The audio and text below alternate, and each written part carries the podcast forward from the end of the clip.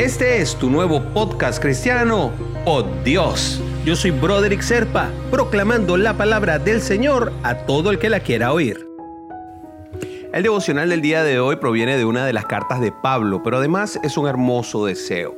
Que el Dios de la esperanza los llene de toda alegría y paz a ustedes que creen en Él, para que rebosen de esperanza por el poder del Espíritu Santo. Esto nos dice Romanos capítulo 15, versículo 13. Todos, sin excepción, necesitamos tener esperanza.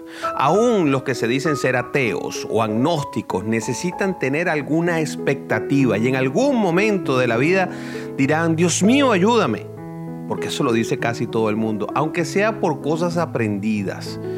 Pues la aflicción, cuando no se consigue mejoría o no se ve la mejoría de inmediato, pues nos quita esa posibilidad de sentirnos como que somos los dueños del universo, que es lo que pasa con la mayoría de la gente que no cree en, en alguna entidad superior, sin importar cómo se llame la religión.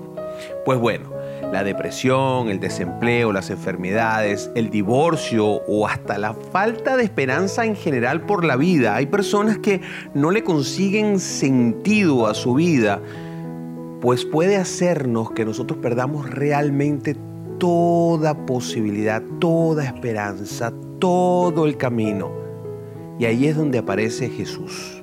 Allí es donde está Dios, el Cristo de la esperanza sabes que dentro de ti mora el Espíritu Santo. Y esto le da al creyente una esperanza plena que te llena de paz, de consuelo, de alegría y de alivio, que te permite pensar en que vas a vencer cualquier aflicción de esta vida. Por eso, a pesar de cualquier dificultad, uno se tiene que agarrar al Dios y confiar en Él, entregarle tus problemas al Señor. Sin Dios no hay esperanza.